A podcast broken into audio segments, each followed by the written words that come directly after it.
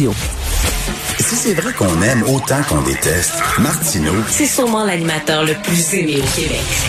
Vous écoutez Martineau. Cube Radio. Alors, euh, Claude Villeneuve euh, du euh, Journal de Montréal, Journal de Québec, a mis bas hier, ben pas lui en fait, sa blonde qui a accouché d'une petite puce de 6 livres et 6 onces. Et Claude m'a envoyé euh, des photos hier, 4-5 photos. Elle est super cute, elle a des yeux magnifiques. Donc, euh, Claude, profite-en. Il dit qu'il a dormi, il a dormi 4 heures en 3 shots hier. J'espère que tu as bien dormi avant, Claude, parce que le sommeil va être un vague souvenir dans ta vie. Tu vas voir ça. Donc, euh, il n'y a pas encore de nom. Il zigonne entre trois noms. Je peux-tu les dire?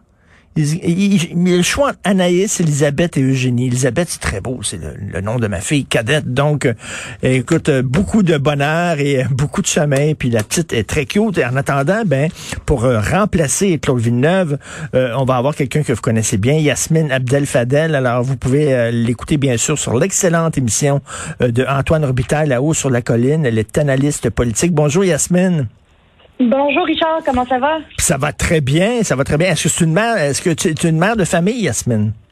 Oui, deux petites filles, deux petites princesses de 2 et 4 ans. Écoute, quand t'arrives, là, tu sais, quand, quand tu, tu viens d'accoucher, puis là, bon, t'es t'es quelques jours à l'hôpital, puis après ça, tu t'en vas à la maison, là, avec la petite dans ton auto, et tu conduis à 2 km heure à peu près, là.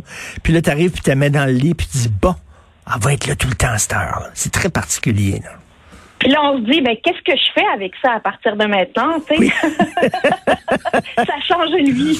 Ah oui, c'est vraiment tellement particulier. Alors, ben, tu veux nous parler, bien sûr, c'est une année très difficile pour les femmes au Québec. Là, on vient là, de, de voir qu'il y a peut-être un, un huitième féminicide au Québec. C'est beaucoup trop. Ben, euh, oui, absolument. La dernière année a été euh, vraiment une année de prise de conscience des inégalités là, qui persistent euh, en- entre les hommes et les femmes. Là. On se rend compte que les femmes sont plus victimisées sur différents plans. Puis on en parlait récemment. Là, la violence conjugale, c'est quelque chose de ça ça, ça a pas de bon sens, là, la vague que l'on a de féminicide. On a eu aussi la vague des, euh, des dénonciations d'harcèlement sexuel et psychologique. Euh, on sait qu'elles sont aussi, puis il faut pas l'oublier, qu'elles sont plus au front euh, pour lutter contre la COVID dans les hôpitaux, dans les services de garde, dans les écoles. Elles sont impactées par les conséquences de la crise sanitaire, c'est indéniable. Et elles sont aussi, elles ont perdu leur job, les femmes au Québec. Elles l'ont perdu dans la restauration, elles l'ont perdu dans les services esthétiques, elles l'ont perdu dans le tourisme. Mais là, ça, là, il faut que ça amène une prise de conscience. Là. On peut pas juste laisser ça passer. Parce qu'effectivement, les, les, les, les, les services, là, euh, c'est, c'est les, c'est les filles qui sont barmaids, c'est les filles qui sont serveuses d'un restaurant, c'est les filles, comme tu disais, d'un, centre de soins esthétiques et tout ça. Il eux autres, ils l'ont eu, là, ils l'ont eu dans, face, là, vraiment, là, la pandémie. Absolument. Puis là, tu sais, on est en train de parler d'un potentiel huitième féminicide que le Québec a connu en autant de semaines. Mais tu sais, c'est la pointe de l'iceberg. Là. Ça, là, ça cache une, une vague de femmes qui sont victimisées sur différents plans, qui sont violentées, qui sont rabaissées, qui sont harcelées.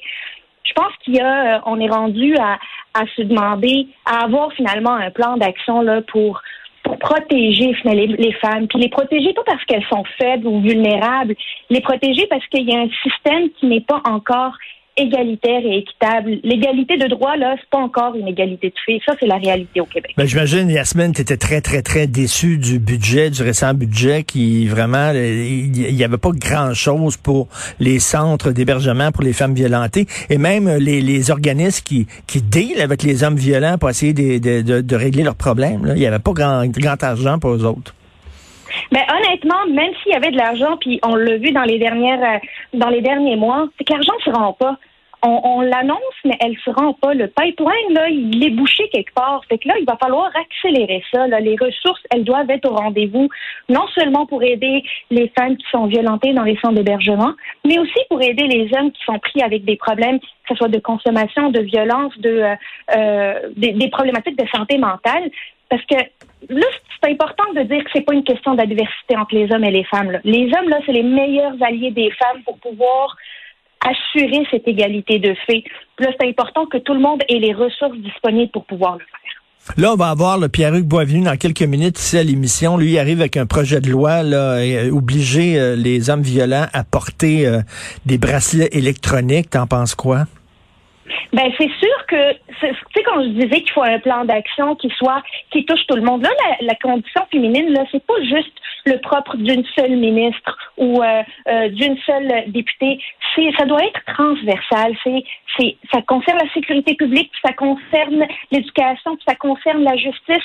Puis il va falloir réfléchir à différents moyens de pouvoir assurer la sécurité des femmes parce qu'on l'a vu là des hommes qui violentent des femmes qui les battent euh, ne, ne, ne, sont pas derrière les, les barreaux. ils attendent souvent chez eux, très tranquillement, euh, euh chez eux, euh, le, leur sort d'un point de vue de la justice.